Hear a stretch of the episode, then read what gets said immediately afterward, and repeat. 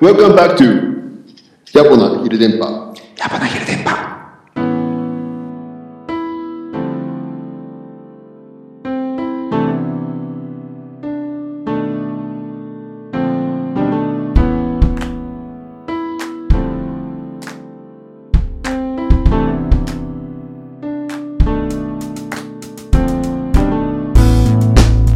ウェルカムという野暮な昼電波。この野暮な昼電波は、えーパーソナリティが新しい視点を持って音楽やそれを取り巻くカルチャートピックを語ることで、みんなで新しい視点で音楽を聴いていきましょうという番組です。おう今日のお相手は、えーいつも通り恋、そして対話さんでお送りしていきます。はいどうもお願いしますお願いします。ますちょっと前工場をフリースタイルで変えてしまいました。って思いました あフリースタイルだったんですかいいじゃないですか最近変えて、なんか最近前工場行ってなかったから、えー久々に言おうと思ったけど、その前工場の原稿が手元になくてフリースタイルになってしまいました。なるほどじゃああのーいずれもう前工場言わせてくださいそうですね。そのうちそういう会も設けてはいみましょう。で、はい今日なんですけど、はいえーお手紙をいただいてます。おで、なかなか面白い、えーお題だったので、お題お題っていうか、あの、内容だったので、ちょっとこの手紙をヒントに、えーまあ、トークしてみたいなと思ってます。はいえーで、お手紙くれたのは、えー匿名希望さんです。いまあ、いつもくださる方なんですけど、匿名希望です。おうえーはい。野暮な昼電波のお二人様へい。いつも楽しく勉強になるラジオありがとうございます。ラジオ。えー特に、レイ・ハラカミに関するエピソードでは、お話の独特な切り口にいました。いわゆるおしゃれアイテムと言いますが、消費、象徴消費の対象になっていくことは、アーティストにとって経済的な成功のきっかけになることもありつつ、うん表現者としては物手を挙げて喜べない部分もあるかもしれませんね。おうこのあたり、各アーティストの職業倫理と絡んでくるのでしょうが、点点点。えーところで、美術、特にポップアートの世界では NFT が話題になって久しいです。はいえーブロックチェーン技術、仮想通貨の投機性、コンテンツの変容、市場構造の変容など、いろいろな切り口があると思いますが、野暮な昼電波のお二人は、NFT は音楽をどのように変えていくと思いますか、まあ、音楽全般をどのように変えていくと思いますかうんあるいは変えていかないと思いますかぜひ、見解をお聞かせ願えれば幸いです。という、えー、無茶ぶりメールが来ております。ああ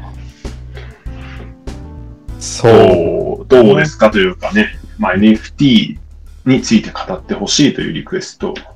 なるほどまあこれね以前あのーそれこそあのーニュース的な感じで扱ったことが以前ありましたけど、ヤボヒルニュースで取り上げましたね。ね、その時はい、まあ軽くチラチラチラみたいな。で、す、すでになんか結構さ、まあこういうニュースもそうだけど、小井くんすごいほら、キャッチするのも早いし、いろいろ知ってるじゃないいやいや、いやいや、いや、だから、何をおっしゃいますか。なんか俺は、なんか一般的な 感想と意見を言いながら、今日はなんかこう、まあ小井くんが、あーあーです、こうですっていうのを話してくれるのを聞いて一緒に考えようなかんという、 なんか、ただなる無茶ぶりに無茶ぶりを重ねられたいやいやいや、感じですけそうど、すよ。うんまあでも僕も別にね、普通に一般的な意見しか言えないし、あの別になんかうん NFT でなんか売買とかしてるわけでもないし、うん。あの何の専門家でもないんですけど、まあ気になってるなんかね、トピックではずっとありますよね。まあね、そうですね。その、うん本当に、なんか、なんていうんですか、当たり前だけど確実に、ちょっと、何 ?10 年、20年前では起こり得なかったことですからね。うんうんうん、そうそう。で、えーやっぱなりこんかういうのをなんうかん、意味わかんねえって思ってもいいんだけど、なんかこう、やっぱり自分が使ってる、まあ、機材にしても、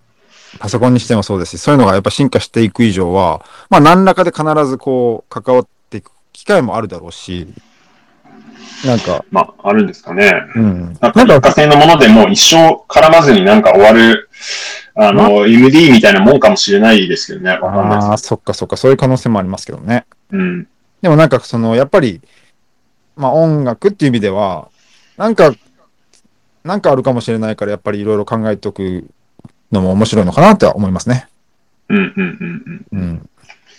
OK。まあ、絡みね、ちょっとまあ考えておくことは決して無駄ではないと思いますし、で、なんかね、あの前回取り上げた時ってどっちかっていうと、その、坂本龍一のニュースだったんですけど、まああ、そうだ。あ、あの、一つ一つの音を、まあ、分割して NFT にしてたんですうね。ん。で、まあ、結構そのことの是非とか、こう、楽曲をこう、なんか、音、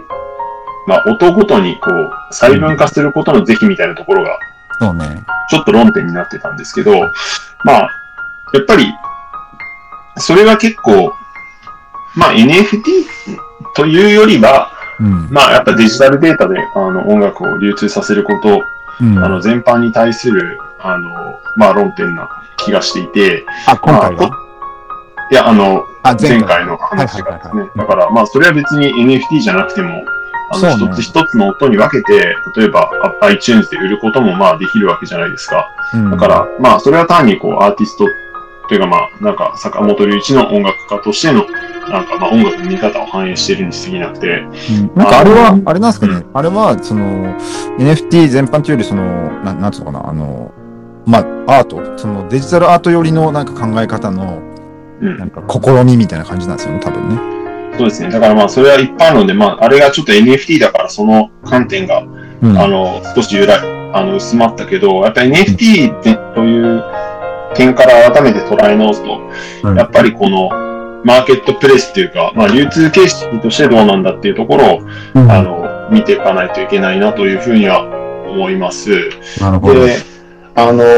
一応その、最近、最近っていうか、まあ別にね、坂本龍一だけじゃなくて、他にもあの NFT であの音楽売ってる人たちっていうのはいるので、で、まあその辺をちょっと具体例を、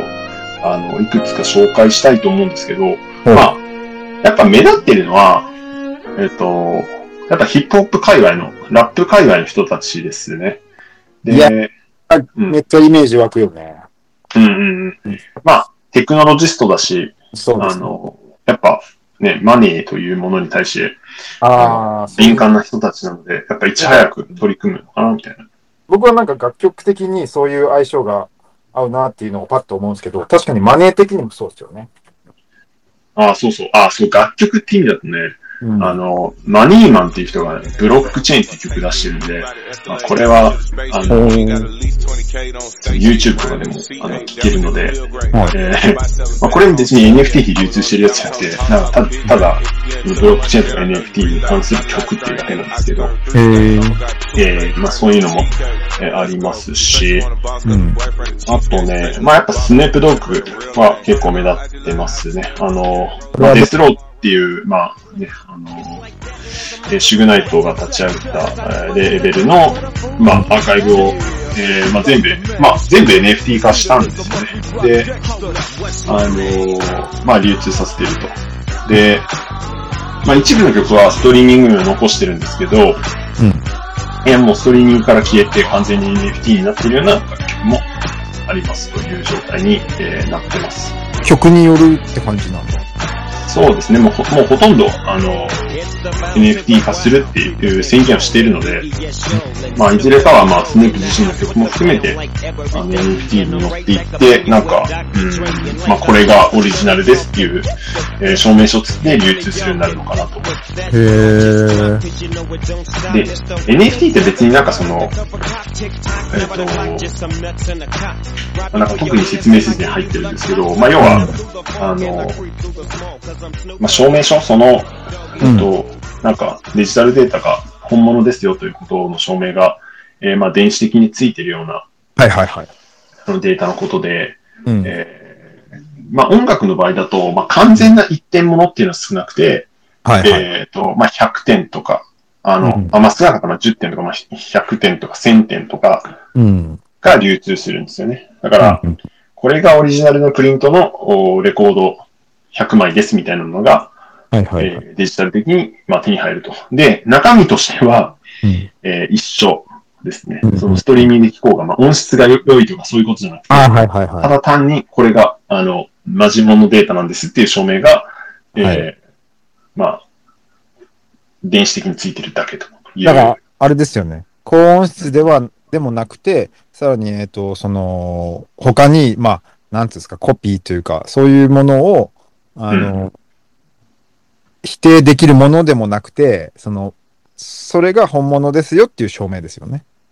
そういうことです。うんうんうんうん。で、えっと、あとはまあ、スヌープ以外も、まあ、カーティス・ブローが、まあ、書き下ろしの曲ですけど、ブレイクスっていう曲を NFT で売ってたり、まあ、これがもう去年の5月とかの話なんで、もう1年以上前ですけど、うんとか、あと、あ、そんまなあ、前だったんですね。そうですなんね。だ。あの、うんナズが、まあで、ナズが、まあ、あの、ね、あの、NFT 用にやっぱ曲書き下ろしたりとか、で、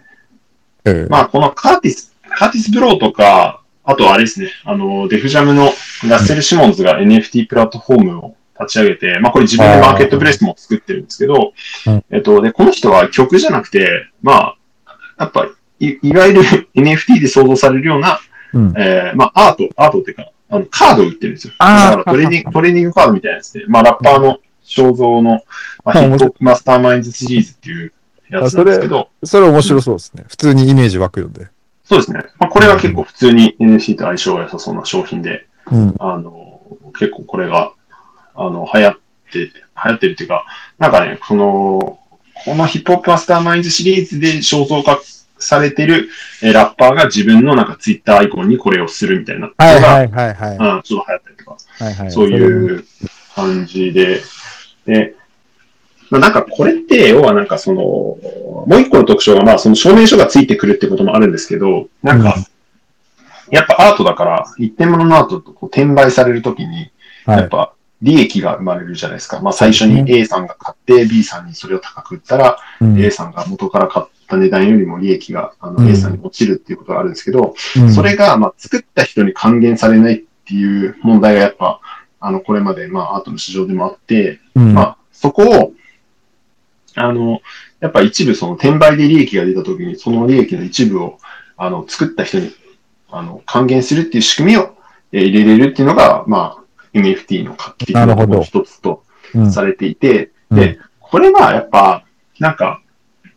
この特性と、やっぱヒップホップがすごい相性いいのは、うんあのやっぱ、なんかヒップホップで、まあ、どんどんサンプリングされていくカルチそうャそうなんーだですかよ、ら、どんどめっんちこうゃ、イメージがオリジナルが、えーまあ、再生産されていくっていうか、うんあの後続の曲に使われて、うんえーどんどん、まあ、もうそこの市場規模ってのもすごくでかくなってるし、うん今やっぱ、ポップミュージックだと、まあ、あの、まあ、ヒップホップど真ん中じゃないですか。うんうんだから、えっ、と、やっぱそこで出た儲けみたいなと、皇族世代が出した儲けみたいなところをオリジナルの、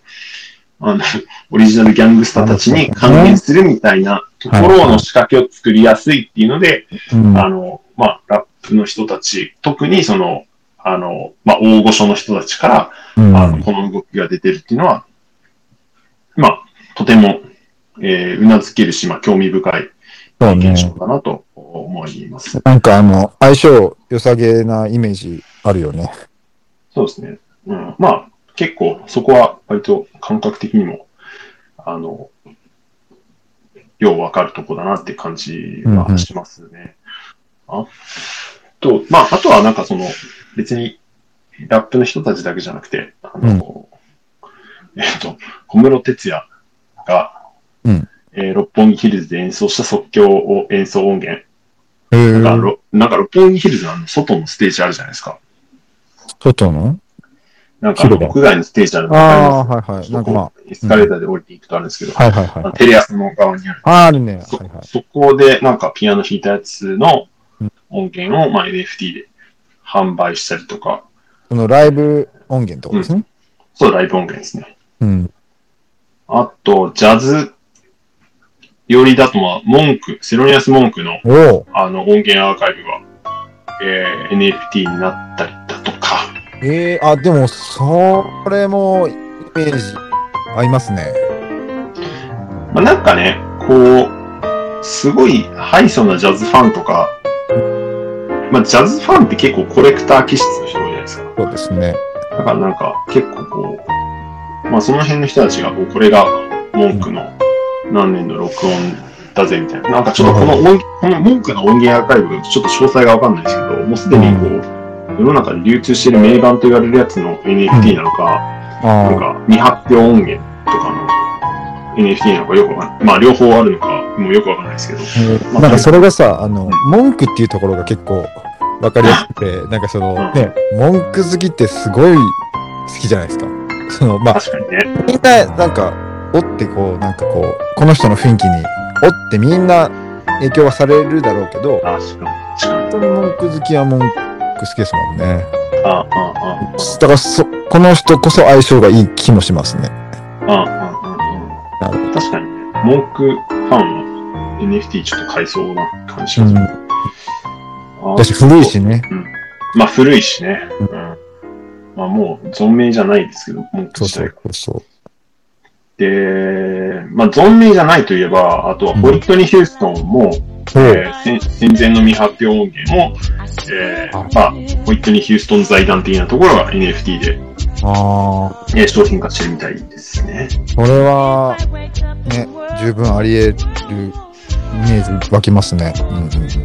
だからまあちょっとね、ちょっとずつこう、あの、まあそういう大御所的なところから、あ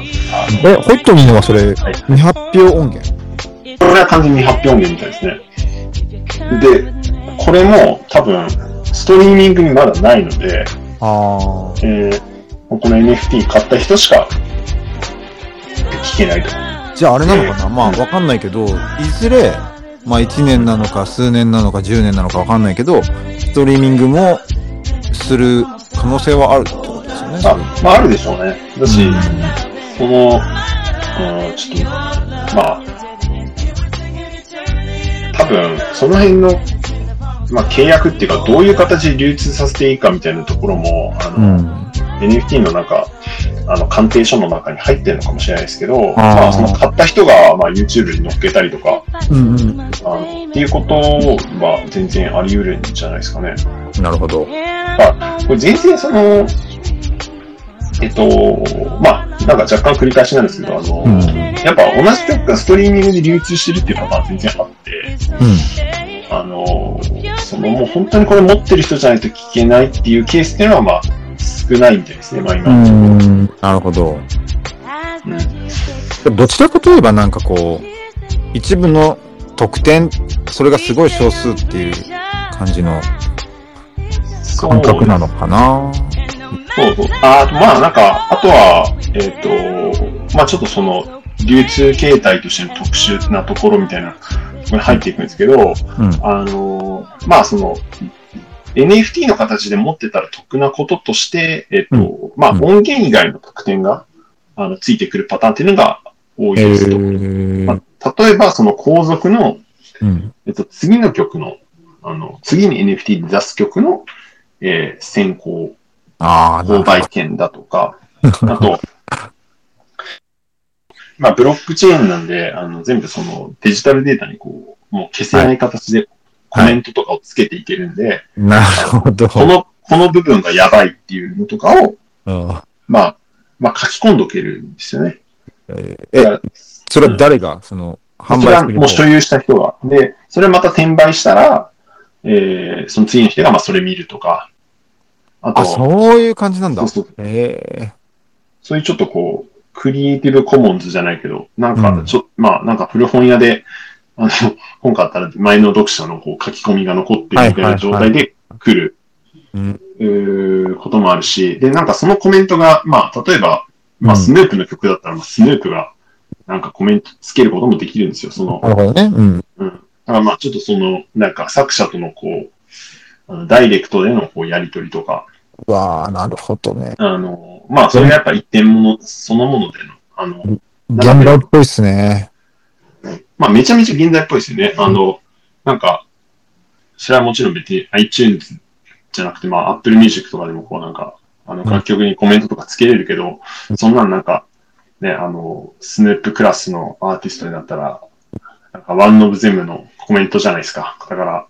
そこに対して、もうこの NFT も NFT オーナーとしてコメントできるみたいなあの特権があるから、やっぱよりなんかアーティストとしての距離も近く感じられるのかなみたいなところがありますね。なんか、全然関係、NFC じゃないんですけど、その、うんそれこそ僕が10代の中学生ぐらいだったかな。なんかこの話はどっかで小池にもしたかもしれないんだけど、あの、うん当時その、えっ、と、ジャーマンメタル系のバンドだった かな。友達がすごい好きで、あ違うからはあ、ジャーマンメタル、ミスタービッグとかその辺かなわかんないけど、全然違いますけどね。全然違ダビッドうめちゃめちゃアメリカン。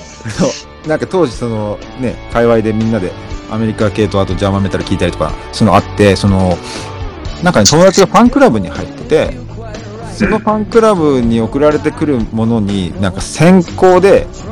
電話で聞け、音源、あの、新しい音源が聞けるみたいなので、ああ、はいはいはいはい。学校のね、あの、公衆電話みたいなのを使って、俺まだ中期とかだったから、なんかあの、100円とか入れて、あるその番号に聞けば、 受話器で新しい音源が聞けるっていうね。えーだからすなんごいでかすそねの、それも一つのまあ特典ではあるけど、なんか、全然違うなと思って。当時はでもすごいなんか、珍しい現象だなとは思ったんですけど、うんうんうんうん。まあ、でもなんかそういう発想自体はあったんでしょうね。そうそうそうう。。だから発想とか、あの、そういうファンに与える心理っていうか感覚なんか、そこを最大限に活かした仕組みなのかなと、その NFT も。そうですね。まあそこをやっぱ、まあ、実現してしまうテクノロジーが実装されたっていう、そうか。でしょうね。っていう感じがするな。だからまあ、なんか、それこそ、まあ、AKB の握手券じゃないですけど、まあね、そうだよねまあ、。なんか、なんかこう曲買ったら特典がついてくるみたいなのは、まああったわけで、うんまあ、そこが、ね、もう、デジタル的に保証されているっていううんだけなのかも、まあ、だけって言ったらあれですけど、まあでもその、そしたらあそういうことなんでしょうね。握手会とかに比べるとかなりこう音楽、純粋に音楽に寄ってるまあ、この権利ですよね。うんうん、うん。だそれは、そう思いますね。とね。そあうそう。で、えっと、あとは、うん。まあ、単に、単純なところなんですけども、これ、あの、イーサリウム、イーサリアムっていう、えー、イーサリアンか。あの、うんっていう仮想通貨のプラットフォームの上で、まあ、動いてるんで、イーサリアム。ねイイーサリアム、はい。ースイーセリアム。イーサリアムです。はイーサリアム。はい。い。まあ、まあ、ビットコインと並び立つ、まあ、仮想通はい。貨のプラットフォームですけど、それだけなんですかはまあ、それ、それでしか買えないんですよ。あの、それ持ってないと買えないおですね。なるほど。なのえで、これから増えていくんですかね、もっと。その、需要が増えれば当然。あのーただやっぱりなんかその、ちょっとこう、金持ちの道楽的なところはやっぱあって、そうなあのまあ、ラステル・シモンズのこのヒップホップうーマスターマインズシリーズとかもそうなんですけど、うんうん結局その、流通させるマーケットプレイスが会員制だったりするんで、そうなんあ。そもそも買おうと思っても、なんか、まず会員にならないといけないで、会員になるために、なんか、いろいろ、あの、クレジットとか、まあ、それこそ、まあ、その会員の、あのー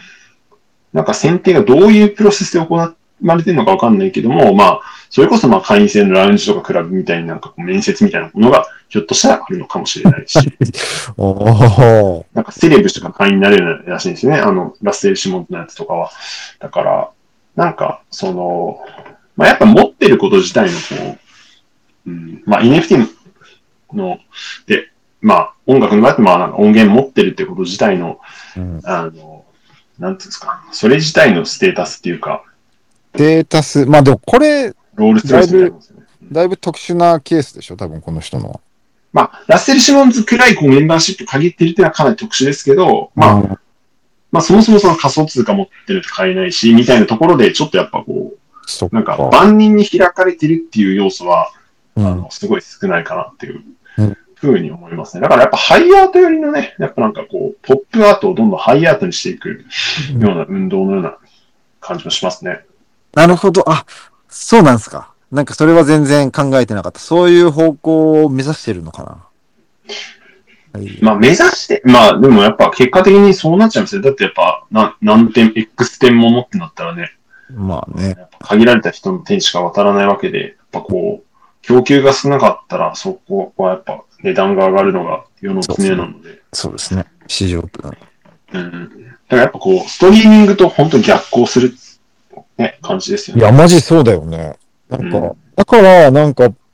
ピンとこないっていうか、その、どういう方向に何が、どういう人たちがしたいことなんだろうっていう。うんうんうんうんうん。そうですよね。あの、まあでも、やっぱ可能性があるとしたら、本当にそのなんかストリー、今ってやっぱなんか売れてるうん。まあ、狭い意味で売れてるって、まあ、ストリーミングサービスでたくさん聞かれてるっていうことじゃないですか。まあ、たくさんこうんうう楽曲がダウンロードされて、そうあのね。 YouTube の、ね、MV も何回も再生されている。あだけど、そうじゃない、あの、売れることとか、まあ、食えることみたいなことの軸があ。うん、できるのかなって、まあ、なんかすごい、こう、コアに支えてくれるファンがああ。例えば、あの、ね、なんか曲一曲作って、うん100万円で、その、1.100万円で10点、それ売れたら、はい。それだけで1000万円みたいな世界じゃないですか。かに、そっかそっか、そういうことか。で、その1000万円を得るために、まあ、ストリーミングだとどれだけ再生されないといけないんですかっていう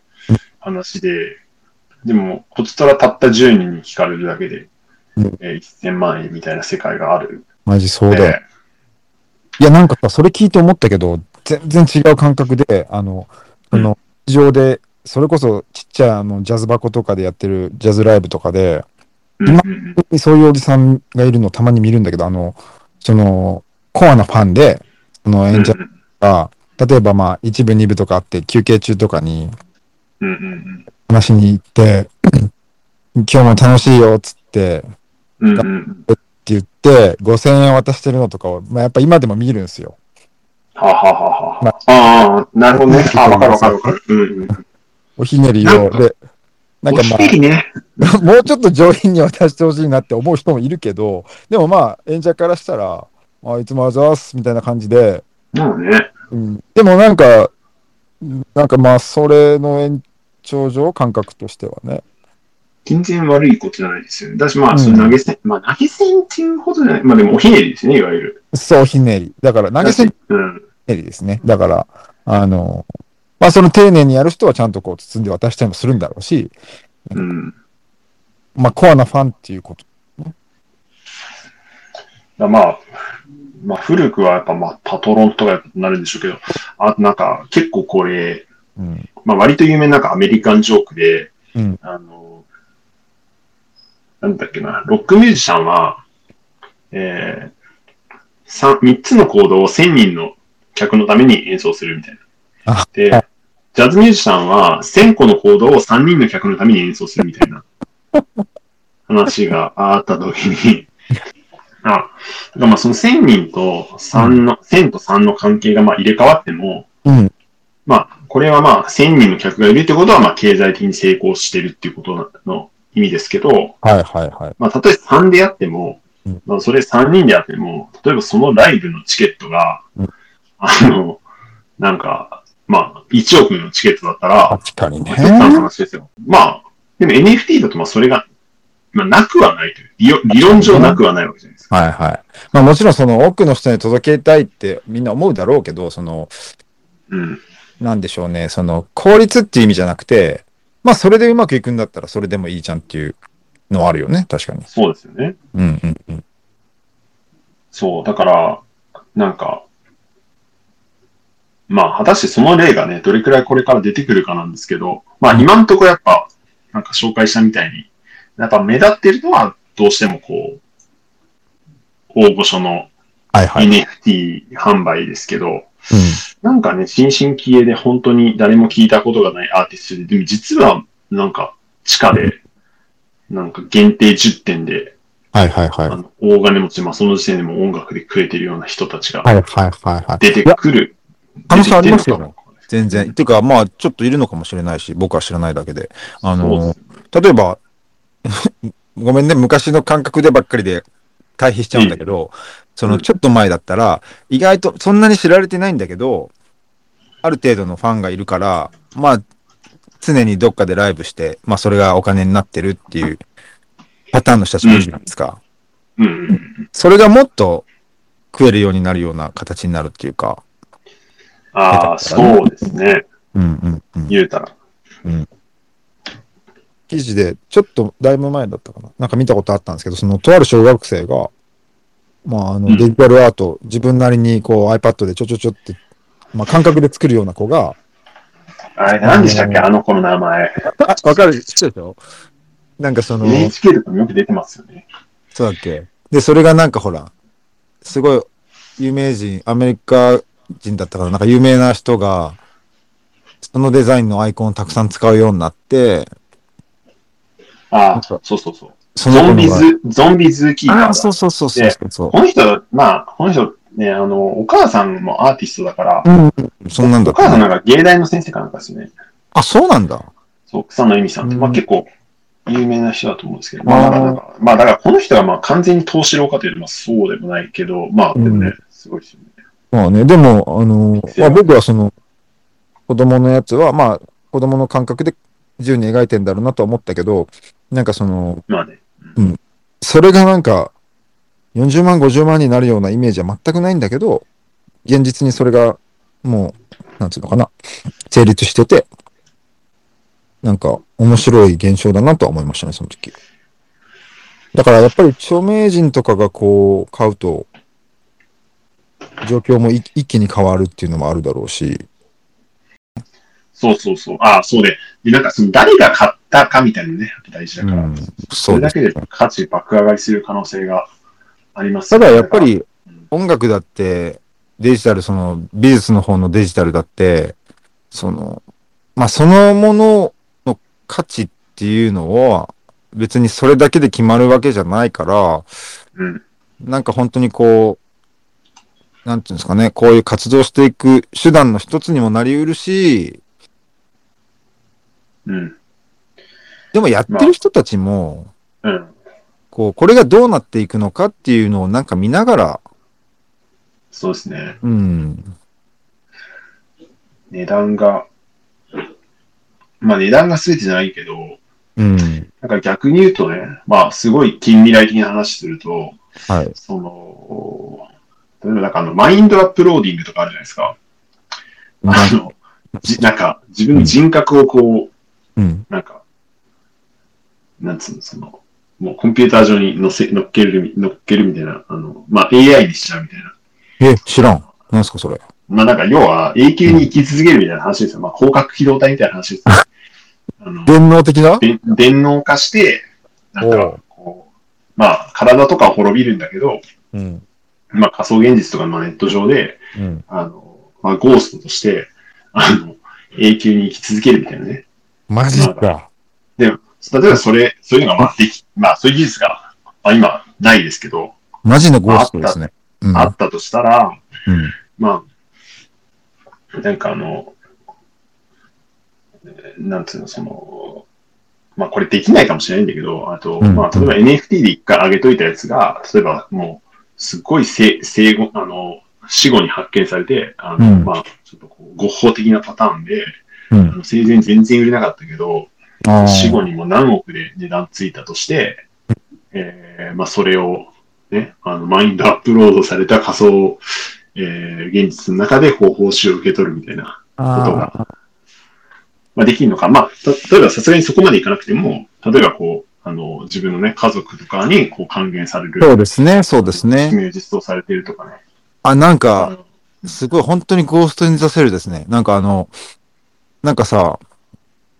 確かに、例えば、今言われて身近に思ったのが、その家族で言うと、まあ自分の先祖で会えなかった人に、どういう人だったのかとか、まあメッセージを受け取れるとか、あー、やそうりそうそうそう。ね、やりとりができる。ちょっとまあ怖い気もするけどね、倫理的に、その、倫理というか、これまでやってないことですからね。でまあ最近お墓参りとかもね、デジタルお墓参りとかあるし、なんか、まあね。いや、でも、なんかやっぱ興味持ってないんだよ、そういうの。たださ、なんか、うん昔の人たちでさ、その、死んだから、商品が売れるとか、その、まあ、絵絵だってそうだし、音楽も後から売れるっていう、こう、クラシックの人たちもたくさんいるじゃないですか。うん、確かに、そういう、なんかデータとかが残ってたら、この人はどういう人だったんだって。やっぱり例えば、有名なね、音楽家たちは、もう人生まで全てこう、電気とかにあったり、残ったりするけど、一曲二曲で、この曲有名だけど、この人どんな人なんだろうってやると、やっぱなかなかデータもそんななかったりするし、うん、うんうん。人となりとかもわかんないしとか、なんか、そうですね。うん、そういうことにはめっちゃなんか、逆に本当に長い目で見た時ですけどね。まあ、みまあ、本当に長い目で見るともちろんその、うん。全部超仮で、こういう、こういう技術に実現したらこういう世界になったらっていうのを継ぎ足していった先にある話ですけどね。でもなんかこう、単純に、どうなんですかねなんかまあ、自分の命とか自分の人生って自分だけのもんじゃないけど、その、そんななんか自分の肉体が死んだ後にも残したいと思う、その、気持ち わかんないけど。いや、でもやっぱなんか、まあ、家族のこと考えたらそう思うか。いや、いや、家族っていうか、やっぱなんか生きた証みたいな、なんか、欲しくないですか 欲しくないか。いや、なんか、いやいやだからやっぱ、いや音いや源残したりとかね。あるけど、あるけど、なんかほら、人類こんだけいてみんながそうしたらさ、あとかね、その、ー。まやあっぱで、でもまあ、ちょっとそれになりつつありますよね、なんか。こうまあそっか。 SNS とか、あの、ね。まあ で、もそういう意味ではあれさ、今音楽ってさ、いいね。そういうのってほら、別にコイ君ベース一本でも、僕ピアノ一本でも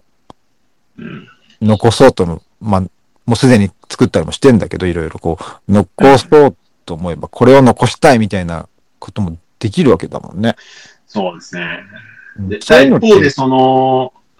ね、その残すっていう特性って、うん、あの、あ、すみません、なんか言いかけました。あ、いやいや、すごい、そういうのって素敵なことだなって本当に思いますね。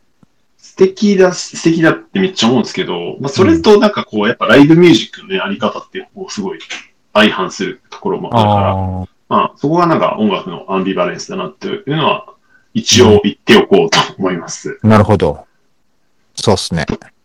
ところで、あの、あれなんですか、あの、ゴースト・イン・ザ・シェル好きなんですか好きそうですね。いやいや、もう、広角機動隊は昔から大好きで。え、ちょっと広角機動大会やりましょうよ。エピソード20くらいで。そしたら、あのあ、の、新しいスタンドアローンコンプレックスになるし。そうそう、それもね、まだ見てないんですけど、その前から、なんか新しくなった、なんだっけ、アライズとか、アライズとかね。うんあの辺からちょっと僕は見てないので、ちゃんと見ようと思って。うんスタンドアローンコンプレックスまでですかそうですね、とか、あと映画版と、映画ね。映画の、映画好きそうですね。そうですね、はい面白いですね。あと一応実写も見に行きましたけどね。ああ、あの、スカーレット・ヨハンソンの。そうそうそうそう、まんまですね。ーなんか、ちょ、走るの遅くないですかなんか。元子。あやっぱアニメとはね、か元子白。でも、なんかあれ、なんか海外で、いや、うん海外のアニメオタが、うんいや、日本人なのになんでこの白人の女優がやっとんねんっていうのをね、なん か、逆に海外の人が切れてたらしいんですけど、へえ、すごいね。なんか、いや、僕はなんか逆に擬態っぽくていいなと思いましたけどね。うん、中身日本人だけど、確かにね。うん。うんまあ、さまあ、ちょっと話が、ね、あれだけど。あ、そうですね、その NFC であともう一個聞きたいのが、やっぱり、うんそのヒップホップと相性がとか、そういうのもあったけど、あの、文句の話にも近いけど、あの、ライブ音源、うんうんうん。そはれ、それの価値っていうものとも相性がすごいいいだろうなってやっぱ思いますね。その、それの可能性はめっちゃありますよね。うん小室哲也の話もそうですよね。うんうんうん。 TK の話もそうだし、うんなんかそこはめちゃくちゃわかりやすい構造だなと思いますね。やっぱ今なんかその、これも本当ただのアイディアですけど、うんあの、まあ配信ライブとかもうんすごい普及したけど、うんでやっぱなんか来場者特典みたいな感じで、会場来た人だけにその日のなんかね、そう録音を NFT で渡しとくとかね、うんなんか全然、あ、あるかなみたいな。普通ですよね。おこんな公式ブートレックみたいな。確かうに。んそうすると、まうあ、んその、ライブのチケットとしての、こう、価値も上がるというか、うんうんうん。そうですね。うん。なんか、ただその時の録音の音源っていうわけじゃなく、なんか上げると、うんまあ、価値がそうですよね。あるのかなあそういるうかなみたいな。まあかなですよね。そういうううんん。いや、まあそういうイメージは持たせてくれるって感じですね。なんか誰か、まあ、やっぱやってみざるを得ないと思うんですけど、うんまだそういう形の流通でそんな、ね、事例があるわけじゃないと思うから。うん。だけどやっぱ、なんか、ジャズファンとしてはすごい、その辺は感覚的にめっちゃわかいやる。うん相性良さそうってのはありますよね。もちろん、ジャズじゃなくても、どんな音楽も、ライブは一点物ですけど、うんうん。ジャズってやっぱね、その、何、まあ、アドリブっつうか、そう、そういうなんかね、本当に毎回毎回違うものだからこそ、うんうんうん、価値があるでしょうね。特にあの、曲演奏し、あまあ、曲演奏し、曲あるんだけど、なんかそのアバンギャルド系っていうかね、あの、はいはいすごいインプロうん。そ近い人たちうそう。は、とはすごい相性が良さそうだなってうん。で、まあ、そのね、また結構インフラ系の人たちが、また、こう、あの、また、こうスタンダードをやる人たちと、また客の数が全然違うじゃないですか。そうっすね。だから、なんかね、可能性は開かれるのかな、みたいなああ、なとるほこど。はございますと。とかほら、あの、まだご存命ですけど、その、キース・ジャレットとかも、なんか、うん数々のライブ音源たくさん出してるけど、うん。あんだけファンいて、いその、うん意外とこういうのも相性はいいんだろうなとは思いますけどああ、そうですね。でちょっと今もう復帰不能なぐらいな感じだから、ああ、そういう意味では価値があるのかなとか、あっと思いまギーしスとかね、あとまあ亡くなっちゃったけど、やっぱリー・コニッツとかた。ね、ああ、そうですね。この辺の即興系の人たちは、うん。よ、良いかなと思っちゃいますけどね。さて、さて、えー、まあ、NFT についていろいろ語ってきましたが、まあ、 あ、の、僕は今日感想だけですけど。 いやいやいや、いろいろ広げていただきありがとうごいざいやまいや。す。なんかあの、だからまあちょっとこの匿名希望さんのね、うんはい質問に最後に答えないと、なんとだ思ってるんですが、まあ暫定的な答えですけど、はいあの2022年6月時点の暫定的な答えですけど、まあ、NFT が音楽、または音楽市場を変えるかという質問ですが、どのように変えるか、もしくは変えていかないかってことですね。うん。やっぱまあ、やっぱあんま、えっ、と、まあ、短期的にはやっぱ変えないですね。やっぱ多分ストリーミングが圧倒的に強いとは思います。そうね、そのストリーミングの強さと、あと、なんか僕今回のこの話ですごい思っちゃったのが、こう、やっぱこう、音、まあね、いつもよく言ってるけど、音楽ってかなり特殊だなという、なんかやっぱり、もともと目に見えないもので、手にも触れないし、うん。で、なんつうんですか、まあ聞いて、その、なんか気持ちで感じるものだから、うん。うん、ちょっとうまく言えないんですけど、うん。なんかこう、合うものと合わないものなんかねちょっと、うん。まあね、でも、あの、イタヨガワって、まあ、なんか、手に取れるものじゃもともとないから、そうそうそうそう、そうなんですよね。ただ、僕らがこの前育ってきたその CD とか、そういうものって、一応物として手に持って、それをわざわざセットしてかけるから、なんか持ってるような感覚でいて、うん。まあレコードもそうですよね。だから、そういうコレクターの人たちには、めちゃくちゃ関係のある話で、ああ、なるほどね。うでもん。それいい整理かもしれないですね。結局、音楽ファンもに、二分されていて、結局その音楽自体が好きな人っていうか、うんあの、やっぱ耳で聞くものでしょ。まあ、それだったら別にその聞く形態問わないでしょっていう人と、そうそうそう。それ現代もまさにそうですもんね。でもなんかレコードとか、あうんの CD にフェチがある人もいるじゃないですか。うんうんうん。だからその後者の方の人たち、でも後者の人たちはなんかフィジカル欲しいと思うからな。NFT だと、まあどこまでその、もの、あーもの自体みたいなものに、もの自体ってめっちゃ哲学っぽいけど、うんあうの、んうんもの自体に、うあんの、執着があるかによってうんうん。違うけど、やっぱまあ、どっちかというと、その、ね、レアな、レア版コレクター的そなうそうそう性そうが。ある人たちうん。と、まあ、相性がいいんだろうなっていううんのうはんうんあるけど、でも、まあ、それって、まあ、もともとね、その、あまねく世界70億人、音楽みんな、聴かない人なんていないだろうっていう世界の中で、そのなんかレア版コレクタうーってん。何、何、何人なんですかっていうか、その市場規模どっちが大きいんですかっていう話だと、うん。まあ、そっちにしか刺さらないですよ。やっぱ NFT がまあそのマーケット全体を変えるような、うんなんかね、こう参入者がうん。いるかというとね、そうなんですね。だからなんどうかで、しょうストリーミングって結構出だした頃は結構な、まあ、衝撃だったじゃないですか。うんで、でもやっぱりそれが、もうあっという間に何年かで普通になってって、今やもう、うんなんていうんですか、例えばアップルに入ってても、月額いくらって払って聞いてるのに、昔みたいに一曲何円で買うみたいな感覚じゃないから、なんか買ってもないような感覚でいるけど、うん。まあ実はまあ買ってることに変わりはないんだが、なんかその、うん。そう。だからそういうのが普通、あまりにも普通になってきたものへの反動みたいなのもあんのかな反、反動あーまあ、それもあるでしょうね。でも、明らかにそのストリーミングは市場を変えたじゃないですか。そうですね。でも、あのレベルでは変えない。ですまねあ、。少なくとも短期的にはっていう感じですね。また、またなんかこの NFT のせいでみんな音楽を一曲一曲買う世界になるかって言ったらまあ、それはならんだろうならないですよ。ね。感じではありますね。だし、まあ、当然その一曲一曲買わないで聴こうが、消費者からしたら、まあありがたい話なわけで。うん。うん。だから、うん、そうですね。あとはまあ、一点もの、まあでもただまあ一点もの市場のね、あの、ああ、可そ能こ性ね。は、まあ、ゼロじゃない。まあ、その、やっぱね、あの、新進気鋭のアーティストがそうですね売。れ売れてく、こう、ルートがまた増えたっていうところは。とか、あとまあ、その、ネット上でその、アバターのスニーカーがめちゃめちゃ高い値段で売れるとか、 なんかあるじゃないですか。いいや、マジでなん、か、僕はなかなか信じられないんですけど、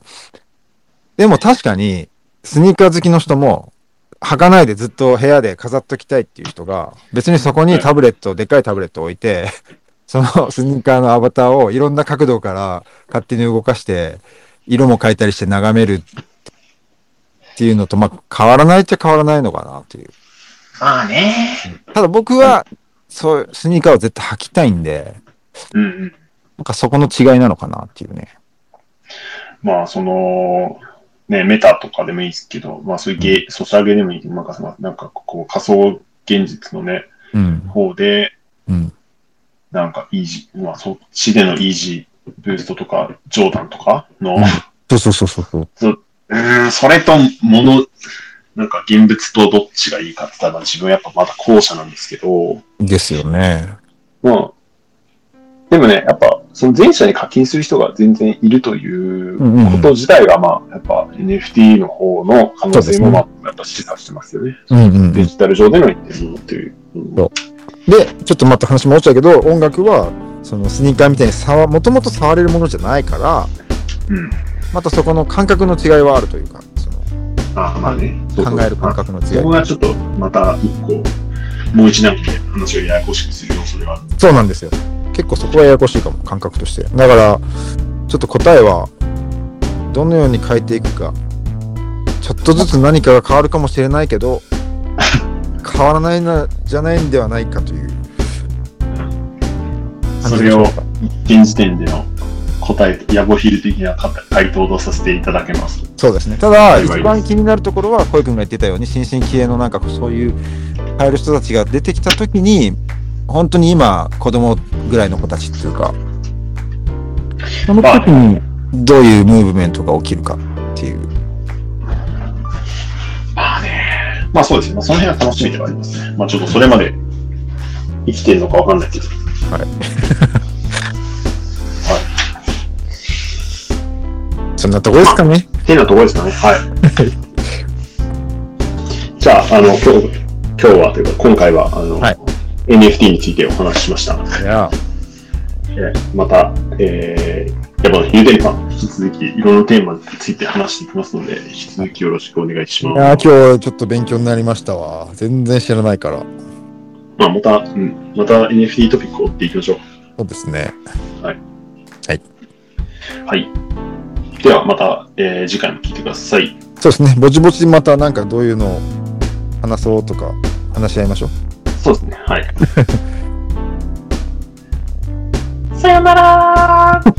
いきなり。やじゃあ、えーはい、終わりです。